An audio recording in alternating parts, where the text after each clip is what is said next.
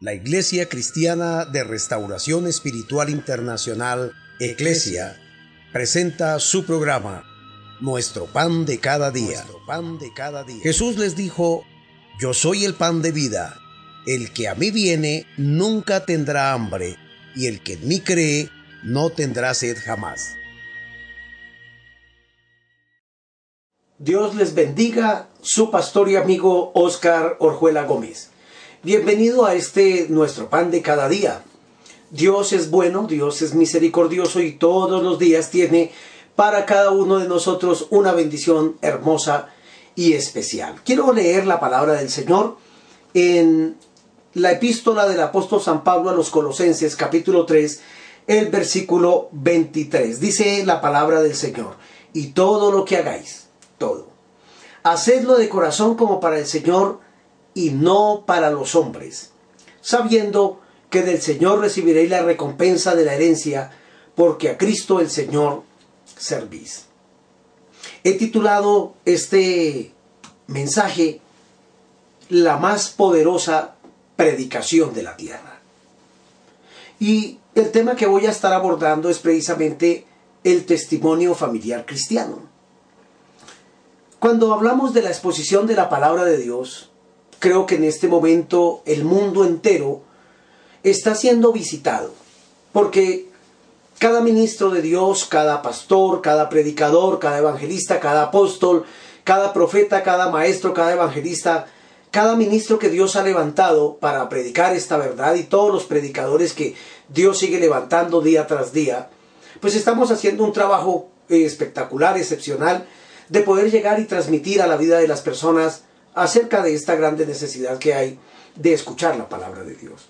Sin embargo, la exposición de esa palabra es compleja. Teológicamente hablando es compleja porque hay una serie de herramientas y de capacitaciones que debe llenar ese ministro, ese predicador, al cual Dios ya de antemano llamó. Llamó para un trabajo específico que es predicar esta verdad, pregonar el Evangelio, las buenas nuevas de salvación la homilética, la ética, la retórica y tantas cosas, sin lugar a dudas, que eh, necesita como herramientas prácticas, digámoslo de esta manera, dentro del desarrollo de este trabajo pastoral, pues es importante, pero por otro lado, cada concilio, cada misión, cada liderazgo de la iglesia local, cada nueva organización espiritual que se levanta, utiliza algunos métodos, estrategias también, de evangelismo para, entre comillas, digamos, tener ese éxito, es decir, poder llegar a la vida de las personas y poder alcanzar las almas para el Señor, para que conozcan a Dios. Digamos que hay concilios que hacen cadenas de oración, de ayunos, de vigilia, evangelismos explosivos, campañas evangelísticas, algunos hacen conciertos, invasiones evangelísticas, trabajo social, bueno, digamos que es una diversidad de eventos y de trabajo que se hace en cada misión, en cada concilio, en cada denominación. Y cada uno lo hace de la forma en que Dios dirige a este, a aquel, de tal manera que es tan respetable. Sin embargo, todo ese trabajo, el Salmo 127, eh, versículos 1 y 2 dice la palabra, si Jehová no edificare la casa, en vano trabajan los que la edifican. Y si Jehová no guardare la ciudad, en vano vela la guardia. Por demás, dice el salmista, por demás es que os levantéis de madrugada y vayáis tarde a reposar, y que comáis pan de dolores. Es decir, que a su amado dará Dios el sueño. Digamos que todo ese esfuerzo que se hace, porque se hace un gran esfuerzo, digamos de alguna manera sería en vano. En vano si realmente no está acompañado de, de ese testimonio. Los grandes avivamientos que se han dado es porque alguien le creyó a Dios y decidió cambiar su manera de vivir y a la postre eso se fue reflejando, se fue extendiendo como una onda expansiva. Y eso tocó al familiar, al vecino, a la persona más cercana, a los compañeros de trabajo, y así se fue extendiendo en la sociedad para llegar a querer conocer esa verdad de Dios. Leí en alguna ocasión un texto donde había un hombre queriendo cambiar el color del mundo. echándole pintura a un mapa mundi. Representativo, obviamente. Y decía en esa frase, ¿quieres cambiar al mundo? Y dejó unos puntos suspensivos y luego otro cartel decía, primero cambia tu vida. Eso me parece que es importante, que si queremos cambiar al mundo, pues primero debemos cambiar nosotros. Ahora, el predicar y el vivir eso que predicamos produce sin lugar a dudas un efecto maravilloso en medio de la sociedad. Es decir, se convertiría en la más grande y poderosa predicación. Hemos visto a Dios hacer milagros, sanar enfermos, libertar cautivos. Cuando Dios transforma una asociación, una, una sociedad, una familia, un núcleo familiar, naciones enteras, también pueblos completos en la historia los hay, todo eso emociona, todo eso trae beneficios grandes, una alegría, un regocijo maravilloso y especial sabiendo precisamente lo importante y lo bueno que es vivir para Dios, lo bueno que es ser visitado por el Dios del cielo. Sin embargo, Dios demanda que cada uno de nosotros, como miembros de la familia, pues de nada nos sirve hacer tantísimo trabajo si en este momento, y acá hay un ejemplo muy claro, yo me imagino qué estará pasando en los hogares, al seno de ese hogar, donde esposos vivían peleando, discutiendo por todo, donde no se querían ver, donde cada día el uno expulsaba al otro de su hogar, lárguese de aquí, no quiero saber nada más, pues me voy yo, estoy aquí es porque le tengo lástima, y así tantos eh, complejos y tantas situaciones y tantas vicisitudes aquejando el hogar, el matrimonio, destruyendo el amor, la conciencia de los muchachos, de los niños, de los jóvenes. Y hoy que el mundo entero estamos resguardados debido a un virus, y yo digo más bien debido al pretexto que Dios utilizó o permitió, precisamente para poder acercarnos a Él y que tengamos tiempo de compartir también en familia. ¿Cómo vivirán esas personas? ¿Cómo estarán actualmente si sencillamente no se podían ver? Ahora tienen que estar restringidos. Bueno, es que eso da una oportunidad maravillosa y especial. Y el apóstol San Pablo, en el texto que he citado, dice, todo lo que hagáis, hacerlo de corazón. De corazón como para Dios, no para los hombres. Porque al fin y al cabo, no es lo mismo ponerse un antifaz de cristiano, de piadoso, de religioso, de espiritual, cuando todos, usted y yo, sabemos perfectamente, sin ninguna sombra de duda, cómo vivimos realmente nosotros. Dios y nosotros sabemos, el, círculo familiar es el que sabe realmente si ese padre o esa madre que asiste a una iglesia, a una congregación, y levanta las manos y adora y canta o se profesa ser muy religioso, ahora se aproximan unas fiestas donde todo el mundo se pone el antifaz de la hipocresía para, entre comillas, tener dos o tres días de pulcritud delante de Dios y de regocijo y de calma espiritual. Pero no es esa la vida realmente que ellos viven en sus casas. Por tanto, el apóstol Pablo nos da una serie de recomendaciones hermosas donde encuentro por lo menos solamente una cualidad característica que Dios demanda de cada miembro de la familia para de esa manera poder hacer extensivo el cambio real y radical que Dios hace en todos aquellos que un día aceptamos a Cristo en nuestro corazón como nuestro único y suficiente Salvador. Como Dios es un caballero, empieza con las damas. Dice el versículo 18 de Colosenses, la epístola del apóstol Pablo a los Colosenses capítulo 3. Casadas, y da un mandamiento para ellas.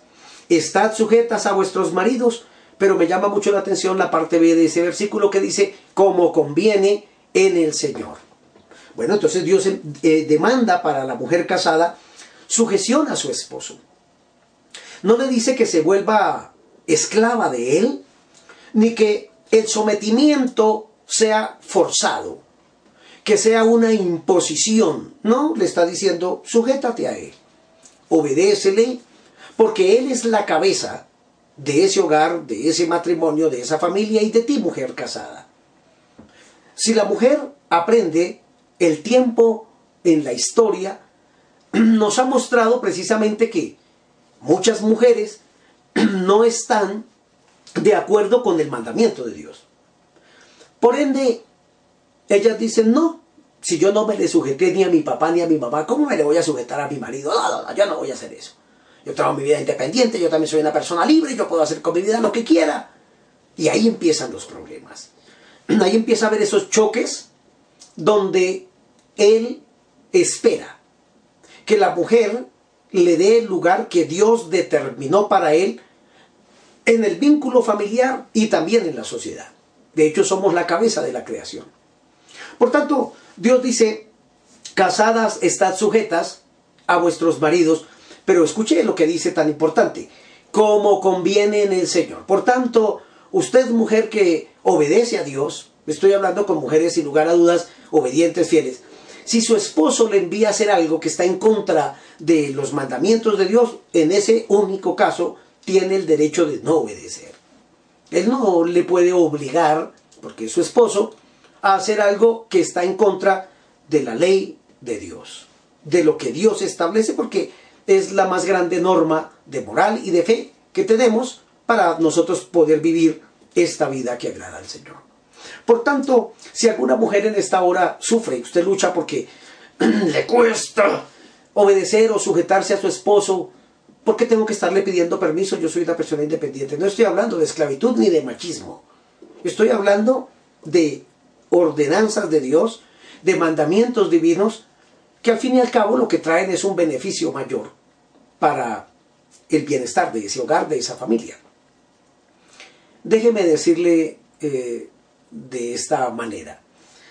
Las mujeres que discuten con la autoridad siempre van a tener un problema.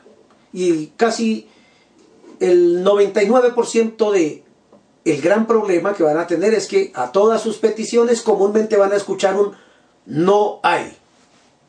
No se puede en este momento. Ahora no.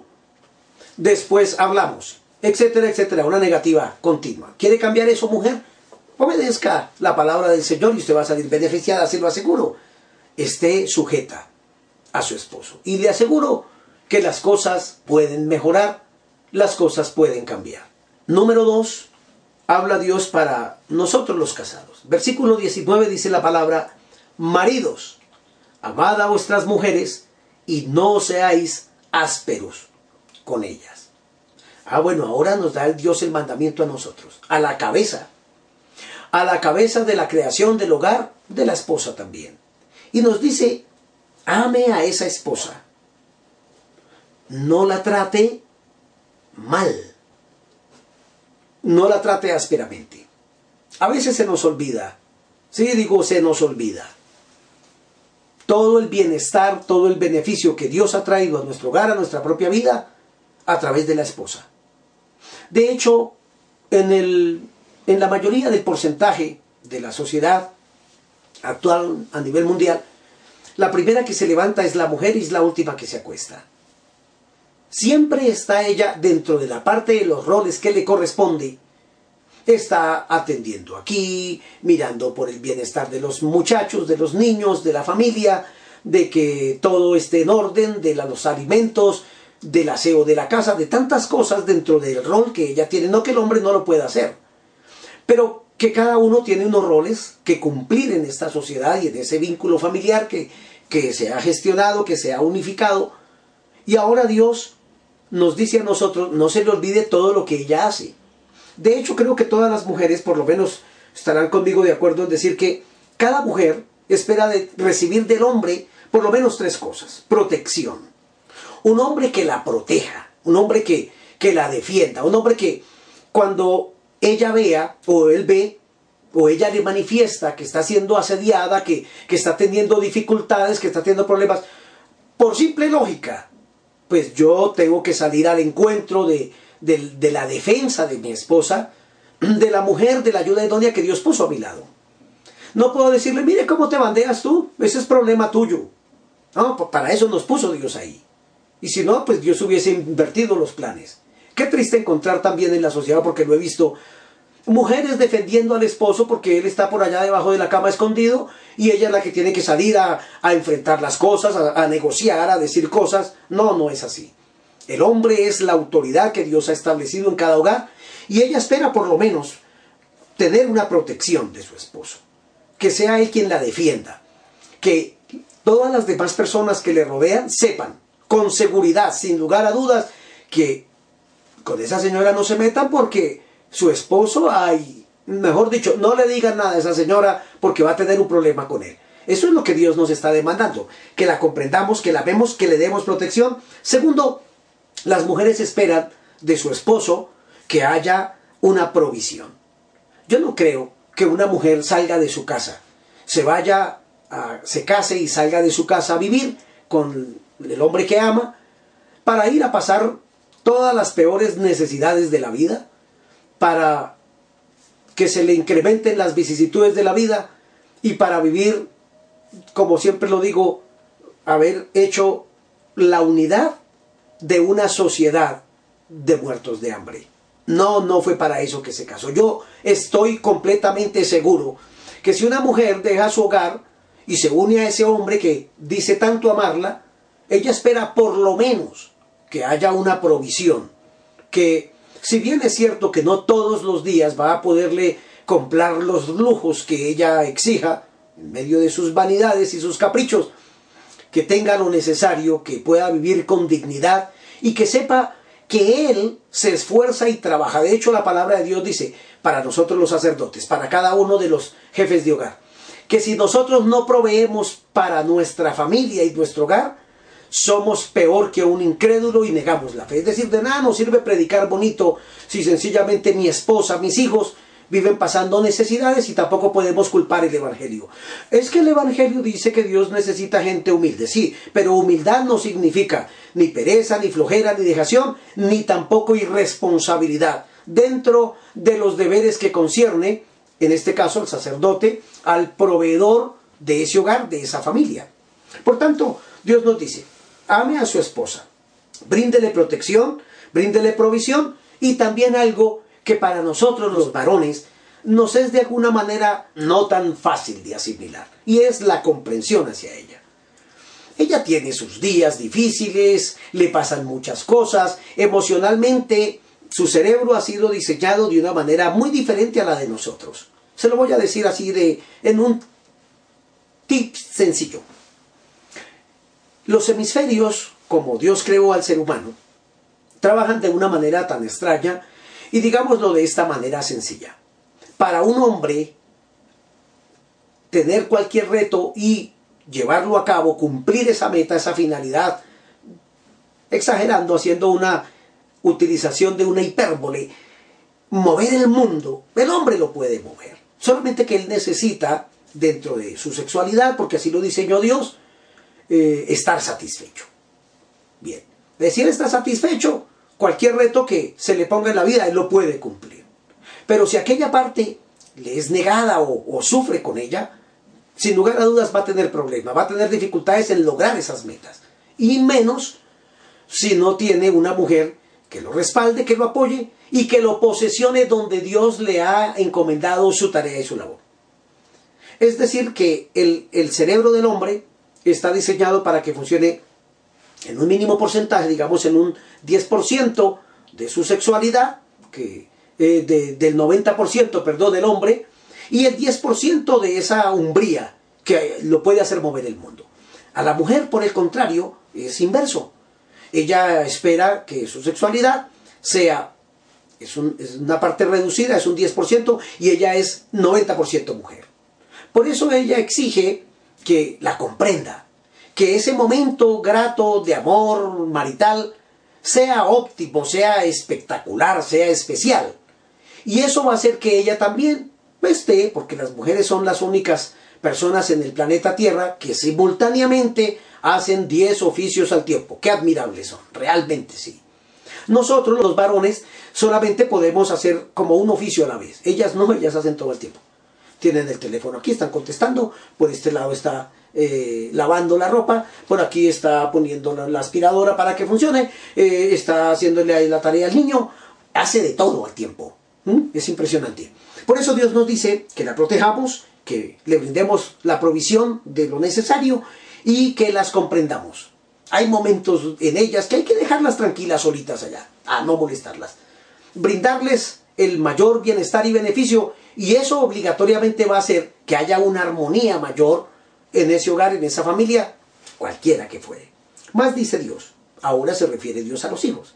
Dice la palabra en el verso 20, hijos, obedeced a vuestros padres en todo, porque esto agrada al Señor. Y el contexto de esta palabra dice que nos sujetemos a nuestros padres en el Señor. Pero de igual manera habla de la obediencia. Si hay algo maravilloso para nosotros como padres, es precisamente cuando un hijo obedece las ordenanzas que le damos en beneficio de su propio, eh, valga la redundancia, bienestar.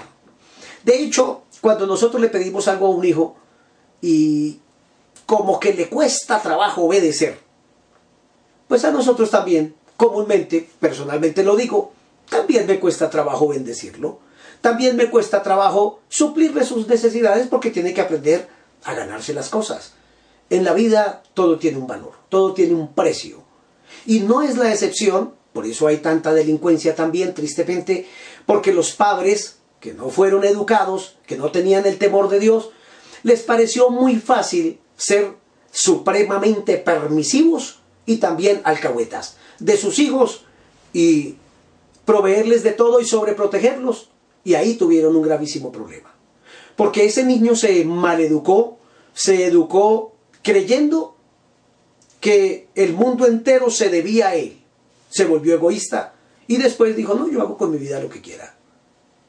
Como hace con su vida lo que quiera y papá no le puede decir nada, te empieza a manipular a sus padres. Yo aquí quiero ver que Dios nos habla de a los hijos darle obediencia a sus padres, honrarlos. Ellos tienen la experiencia. Nosotros como padres ya pasamos por donde ellos se supone creen que se la saben todas. Hay gente que menosprecia a sus padres. No les obedece. Se avergüenzan de ellos. Déjeme contar una anécdota que alguien me compartió y me pareció interesante traerla aquí. Una joven, su madre, que no había tenido estudio, se dedicaba a hacer sus arepas y sus almohábanas. Eso era lo que ella hacía. Pero ella quería que su hija fuera doctora. Y trabajó y luchó. Se madrugaba a levantar para moler el maíz, para cuajar el queso, para hacer sus arepas, sus almohábanas, salirlas a vender por las calles, en el mercado. Y de esa manera como hacía un excelente producto, característico y típico de aquellas consagradas mujeres que dan todo por sus hijos, por su hogar y su familia, entonces ella fue ahorrando y quería que su hija fuera la doctora. Y muy bien, Dios honra a los que le honran. Le pagó sus estudios, fue especial, fue a la universidad. Y ahora ella suponía que en la universidad el asunto iba a ser exactamente igual que en el colegio de ir a unas notas, pensó que era lo mismo. Y entonces vivía pregonándole a todo el mundo, mi hija está estudiando y va a ser doctora, mi hija va a ser doctora. Ella feliz, encantada de que tendría unos logros y que para algo había servido eh, todo este sacrificio, sin lugar a dudas, que estaba haciendo por, por el bienestar de su hija. El asunto es que esta mujer, esta hija, se avergonzaba se avergonzaba de su madre.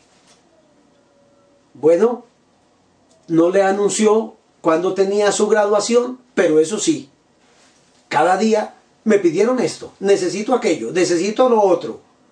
Y la abuela sencillamente trabajaba, sudaba y le daba. Ella se avergonzaba de su mamá, porque era una analfabeta campesina que vendía arepas y almohábanas y qué vergüenza con mis compañeras y con mis amigas de clase y de la U. Y entonces pensó que era muy grato inventarse cualquier excusa y mentira para la postre, cuando se graduara, ese día que se iba a graduar, venirle a decir, mamá, mire, nos dieron eh, hicieron allá un festín, algo que no sabíamos, pero ya estoy aquí. Este es el título, ya soy doctora. Ella pensó que eso funcionaría porque la mamá no lo entendía. Lo que no sabía es cómo Dios hace todas las cosas para avergonzar a aquellos que se avergüenzan de sus padres, que son responsables y les aman. Y ella vendiendo sus almohábanas y sus arepas el día de la graduación de su hija, de la doctora, entonces todos le decían, fulanita, ¿y usted qué hace aquí? ¿No oís que su hija se gradúa hoy? No, ella no me dijo nada. No, todavía ya está estudiando, todavía está en la universidad. Por allá está. No, ella se gradúa hoy. ¿Cómo así? Dice ella. Yo no sabía, ella no me dijo. ¿Será que me quería dar una sorpresa a la chinita? Y entonces, ¿cómo pudo? Pues, ¿y a qué hora es eso? No, pues ya deben estar allá. Ella salió tal cual como estaba, con su canastico, con su ruana, con su sombrerito, con su talego, con sus uñas eh, desquebrajadas, sus manos marchitas de su trabajo. Y se fue allá. Obviamente no tenía la tarjeta de invitación, pero verifica con las personas que están allá cuál es su labor que hace y la sorpresa que supuestamente su hija eh, piensa ella que le iba a dar ahora. Logra hablar con uno de los directores, de los directivos, y entonces la hacen entrar en plena graduación. Y ella se hace por allá en un rinconcito con su canastico y empieza el desfile hasta que llaman a su doctora. Y cuando mencionan el nombre de ella, irrumpe en aplausos en el auditorio. Ella con su canastico feliz, mi doctora, mi doctora logró el éxito en la vida. Y aquella mujer, ahora avergonzada, no sabía quién era y entonces, como aquella anciana de la felicidad que está produciendo los esfuerzos de su labor, entonces mijita, mijita, ya, eres, ya es doctora, ya es doctora. Y entonces aquella mujer la niega. No sé, no sé, no conozco a esta mujer. Allí vino una enseñanza para todo el auditorio, porque aquella anciana descubre entonces que realmente su hija se avergonzaba y dice delante de todos, porque vendiendo estas arepas y estas almohábanas pude hacer eso que usted está recibiendo hoy de eso se avergüenza y empieza a llorar aquella anciana. Bueno, quiero dejar con usted básicamente es esto. Usted dijo que me escucha y que en ocasiones ha sido desagradecido con Dios y con sus padres, con su mamá y su papá. Si ellos fueron las personas que Dios utilizó para traerlo a este mundo, partiendo de solo ese hecho, usted y yo estamos endeudados con nuestros padres. ¿Por qué no hacemos cuentas? Reto a los hijos que me escuchan en esta hora, que algunos amenazan a, a la mamá. Algunos tienen que vivir tristemente como respondiendo por su hogar. Ese fue mi caso también. Tuve que desde muy niño empezar a trabajar y ayudar en los gastos de la familia, de mi casa, de mis hermanos, de mi madre, porque mi papá tristemente no pudo responder o no quiso responder. Sin embargo, algunos manipulan a la mamá. De vez en cuando vienen y tiran algo ahí para ayudas del mercado, si es que se pudiera llamar mercado a esa tristeza que dan. Y sí pretenden traer a todos sus amigos para que la mamá se los atienda y le exigen. No me mande, yo hago con mi vida lo que quiero. Yo puedo hacer así, yo puedo hacer así. Tal cosa, usted me mande, yo soy libre, yo ya estoy grande, yo me mando solo. Y hasta la humillan. Yo le doy para el mercado, yo le doy para el arriendo, yo le doy para esto, yo le doy para qué. Bueno, si hiciera cuentas, muchacho, joven, jovencita que me escucha, posiblemente por lo que le voy a decir me vaya a odiar. Ah, ese no es mi problema. Dios no me escogió ni me ungió, ni me levantó en un ministerio pastoral para que la gente se agrade de mí, me dé muchos regalos y me abrace. No, no me llamó Dios para eso y lo tengo claro me ungió Dios para decir la verdad, para redarguir los corazones de aquellas personas desagradecidas con Dios y con sus padres, para que hagan las cosas bien. Y entonces Dios los va a bendecir. De hecho, hay una promesa en la escritura que dice que larga vida tendrá aquel que honra a papá y a mamá. Por tanto, haga estas cuentas. ¿Cuántos pañales? Empecemos por el parto. No, perdón, devuélvase. Nueve meses lo tuvo que cargar en el vientre haga cuentas de todos los males que le pasaron a ella. Todas las veces que tuvo que ir al médico, vino el alumbramiento, haya sido normal, natural y tranquilo, o una cesárea, complicaciones, lo que haya sido. Ahora empezó la gestación, pañales, leche, compotas, el médico, todo. Los niños van creciendo, por tanto, casi que hay que comprarles ropa cada semana. Llegó a la adolescencia, todos los cambios, estudio, zapatos, todo. Haga cuentas, porque no nos alcanza el tiempo, pero lo invito para que haga cuentas. Desde la concepción hasta hoy. Y le aseguro que está endeudado. No le alcanzará una riqueza en la vida para pagarle a papá y a mamá lo que han hecho por usted. Dios lo dice. Hijos, obedeced a vuestros padres. Honrelos. No se avergüence de ellos. ¿Por qué? Son nuestros padres. Nos enseñaron, nos corrigieron. Y pensábamos en el momento que nos estaban corrigiendo, ¡ay, cómo lo odio! Debiera morirse. ¿Por qué no me deja la vida en paz? ¿Por qué me fastidia la vida? Ellos saben lo que están haciendo. Así como hoy nosotros sabemos lo que hacemos con nuestros hijos y a su vez la otra generación sucederá a los siguientes. Y aquí es donde Dios nos dice, hijos obedezcan a sus padres. A nosotros nos dice también Dios como padres, versículo 21, padres no exasperéis a vuestros hijos para que no se desalienten. Es decir, no nos está diciendo Dios que no los corrijamos, dice que no lo exaspere. Dice que le enseñe la verdad. Dice que lo respete también. Los tiempos de hecho cambian. Ahorrémosles campo, ahorrémosles espacio, ahorrémosles lo que nos tocó pasar a nosotros porque no conocíamos a Dios. Pero si usted y yo conocemos a Dios, vivimos para Él y escudriñamos las escrituras para saber cuáles son las ordenanzas de cómo tener un mejor hogar, pues le aseguro que nuestros hijos lo van a replicar a sus hijos también y a la siguiente generación. Y eso va a ir produciendo momentáneamente, paulatinamente, un cambio hermoso y especial. Espero que este encierro sirva demasiado para que si hay esas desavenencias donde no se comprenden y ya no se hablan, pues qué rico, hace cuánto que no se reúnen en familia a desayunar, a almorzar y a comer. Ahora tenemos la oportunidad. Bueno, aproveche eso y hable y discutan. Eh, discutir no es pelear, ¿no? Discutir es clarificar conceptos, arreglar muchas situaciones, poner en orden lo que no esté bien. Y Dios le aseguró que le bendecirá de una manera preciosa. Padres, no exasperéis a vuestros hijos para que no se desalienten. Motivémoslos, enseñémoslos, corrijámoslos en su momento, negociemos con ellos también, hagamos tratos especiales y le aseguro que Dios le ayudará. Dice algo más.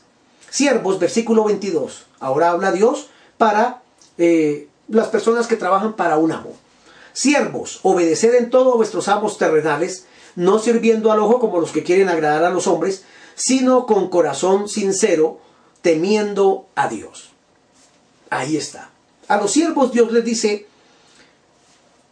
obedezcan, sean responsables. No solamente cuando el jefe los esté viendo y no toca trabajar porque llegó el patrón. A mí me decían, en cualquiera de todos los trabajos seculares que he tenido en la vida, decía, alguno de los jefes decía, si alguno de ustedes no trabaja cuando yo no estoy, para algunos de ustedes será fácil decir, ay, llegó Nuestra Señora del Descanso porque se fue el jefe. Entonces él decía, entonces no esperen que el sábado no se les aparezca Nuestra Señora del Descuento, porque no trabajaron. Y es eso, es trabajar como si Dios, bueno, Dios está ahí, pero literalmente como si Dios estuviera ahí mirándolo y él fuera el jefe. De esa manera debe trabajar. Esté o no esté el jefe, trabaje y sea responsable. Obedezca las normas y Dios lo ayudará y lo bendecirá. Muchas recompensas hay para aquel que se sujeta. Ahora Dios eh, revierte el mandamiento y se lo da a los amos. Aquel que por la gracia de Dios tiene el privilegio de tener empresas, de tener negocios, de tener gente a su cargo. Ah, entonces también para usted hay una ordenanza. Amos, haced lo que es justo y recto con vuestros siervos, sabiendo que también vosotros tenéis un amo en los cielos. ¡Ay, qué bueno es Dios! ¿Sí ve la importancia de esta predicación?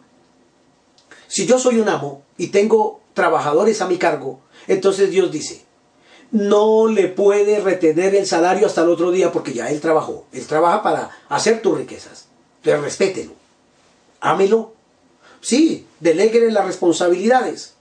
Cuando tenga que amonestarlo, hágalo con respeto también, pero dígaselo. Sin embargo, le dice Dios que haga lo que es justo y recto con ese trabajador. ¿Por qué? Porque usted también tiene un amo en el cielo que es Dios y lo está observando. Y quiere que le diga algo, como usted trate a sus siervos, Dios lo tratará a usted. Y como usted y yo, varones, tratemos a nuestra esposa y a nuestros hijos, Dios nos tratará a nosotros. De hecho, la palabra de Dios dice que para que nuestras oraciones sean contestadas, yo debo ser responsable y tratarla a ella como un vaso más frágil. De lo contrario, se va a distorsionar, la oración no va a llegar. Y por último, encontramos también que Dios habla de, la justicia laboral, de una buena remuneración, de bendecir al, al que le sirve, pero ahora hace un mandamiento Dios para toda la iglesia en general. Y dice eh, la palabra del Señor, perseverad en la oración, velando en ella con acción de gracias, y orando al mismo tiempo por nosotros para que el Señor nos abra puerta para predicar la palabra, a fin de dar a conocer el misterio de Cristo, por el cual también, en el caso de Pablo, dice, estoy preso para que yo hable lo que debo hablar. Por eso nos sentimos felices de que este testimonio familiar cristiano, si cada uno hacemos la parte que nos corresponde, eso va a marcar la diferencia en medio de una sociedad tan necesitada de los principios de moral, de, moral, de los valores y del conocimiento de Dios. Cuando en una familia cada uno sabe los mandamientos de Dios, sus responsabilidades, lo que a cada uno le compete hacer y lo hace, Dios se agrada de ese hogar, de esa familia, los visita, los bendice, los levanta, los prospera, los ayuda, obviamente, con problemas, con luchas, con dificultades, con vicisitudes, con enfermedades, con todas las cosas normales que nos pasan a los seres humanos. Pero con la sabiduría de Dios para saber sortear todas estas situaciones adversas y poder estar en paz, tranquilo y extender, sin decir una sola palabra, la mejor predicación. La más poderosa predicación en la tierra no es otra cosa sino el testimonio de cada uno de los hogares de las familias que responsablemente conoce sus deberes en Dios, el mandamiento de Dios para su vida, y yo le aseguro que si aprovecha este momento después de esta disertación de la palabra y hacen un recuento y empiezan entre todos un consejo que les doy. Yo le llamo a esto las reuniones extraordinarias en mi familia. Las hago con frecuencia. Cada día menos, porque las necesitamos menos, pero son útiles. Y es cuando yo veía que algo como que no estaba funcionando dentro de las ordenanzas de mi hogar, entonces lo llamaba. Reunión extraordinaria. Mm. Y ellos más pequeños de niños decían, van a cambiar las normas. Y entonces nos reuníamos y comúnmente les preguntaba, bueno, ¿cómo se sienten en este hogar? ¿Cómo están por aquí? ¿Bien? Sí, bien. Bueno, denme dos descripciones de las mejores cosas que le gustan de esta familia. El uno decía de una forma, el otro decía de otra forma. Ajá. ¿Qué no les gusta? Ah, yo no estoy de acuerdo con esto, no me gusta esto, no me gusta que me regañen, no me gusta que me manden a hacer oficio, no me gusta que me pongan a hacer tarea. Ah, bueno, eso de todas maneras hay que hacerlo. y empezábamos a negociar. ¿Qué les gustaría que hiciéramos para que fuéramos una familia feliz? Y hasta nos inventamos un coro. Nos inventamos un coro nosotros de ser la familia feliz. Somos la familia feliz, somos la familia feliz. Y luego nos mirábamos y nos señalábamos unos con otros y te queremos, te queremos, te queremos. Y eso, aunque parezca simple, infantil, es espiritual. Porque eso formó en nosotros el respeto. Y saber que podíamos y teníamos la capacidad de cualquier problema que se nos presentara, reunión extraordinaria. Y empezábamos a, a, dilucidar eso. Posteriormente, con mi esposa, tomábamos también en alguna ocasión, toma este papel y toma. Por un lado colocaba fortalezas. Por el otro lado, debilidades. ¿De qué estoy hablando? Ah, estoy hablando de eso. Cualidades defectos. Entonces yo le decía, escribe ahí los 10 defectos que yo tengo. Mi esposa me decía, ay, no, no me alcanza el papelito, tienes que darme siquiera por ahí un rollo grande, un, cartapacio de papel, porque no alcanzo a escribir todos los errores que... Está bien, yo le decía, bueno, está bien.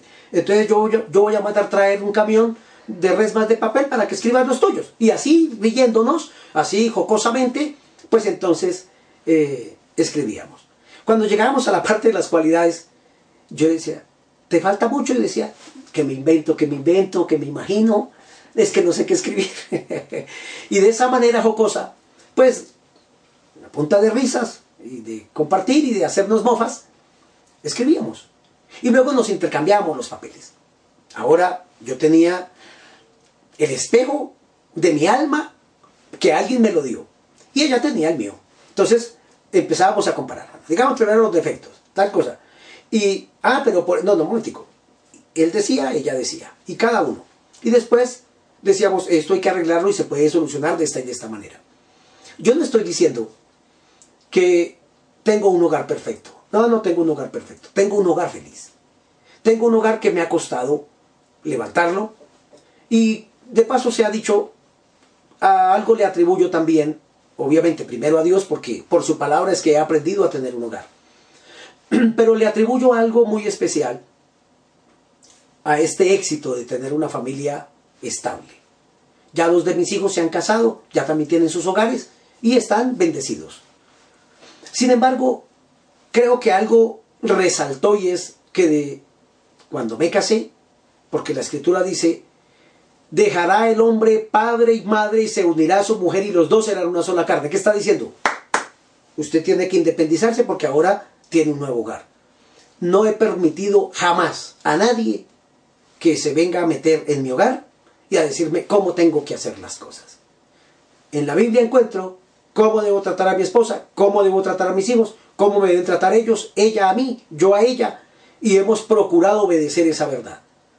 Por tanto, si usted es una de las personas que le escucha los consejos a todo el mundo, al papá del uno, al papá del otro, al suegro del uno, al suegro del otro, a los tíos, a los cuñados, a los familiares, le aseguro que tiene una desgracia de matrimonio. ¿Por qué? Porque todo el mundo manda en lo suyo. Pero yo aprendí que el único ser que cabe en mi hogar para ayudarnos es Dios.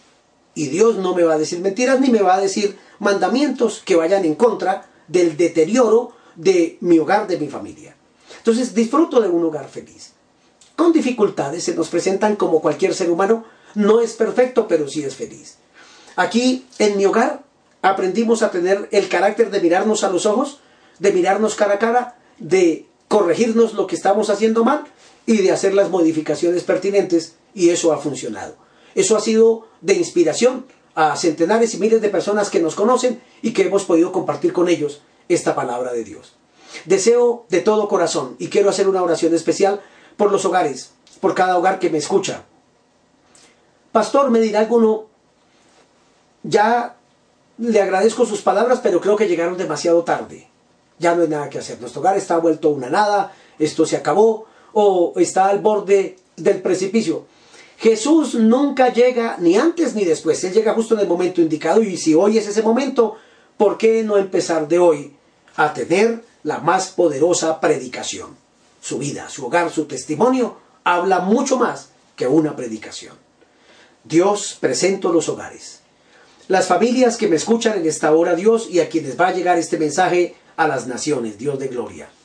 Señor, si tú no estás en un hogar, difícilmente Difícilmente se podrá tener respeto, amor, valor, comprensión y todo lo que nos has dicho y tantas otras cosas que por la brevedad del tiempo no las decimos en este momento, Señor. Pero tú tienes el poder de a estas familias que me escuchan, Dios, entrar a esos hogares. Como está entrando este audio, Dios del cielo, te pido que tu palabra penetre ahora en cada mente, vida, corazón, en ese vínculo familiar, Señor, que tú has establecido mediante el matrimonio. Mira esas familias, esos hogares que tienen problemas, Señor, que no pueden hablar si no es gritando, Dios de gloria. Señor, mira esa incomprensión que se presenta allí, mira las discusiones que están teniendo delante de sus hijos y es un caos. Señor, así como tú has cambiado miles y millones de vidas y familias en el mundo entero, incluyendo la mía, que la formamos en ti, Señor, y la disfrutamos de una manera especial, te pido por los que me escuchan, Dios, que la bendición gloriosa del Padre, del Hijo y del Espíritu Santo repose en cada hogar y familia de los que me escuchan en esta hora. Suple en abundancia todas las cosas, Dios, para que tu nombre sea glorificado. Dios les bendiga a todos. Mañana, si Dios nos regala un día más de vida, aquí estaremos para compartir nuestro pan de cada día. Dios les bendiga.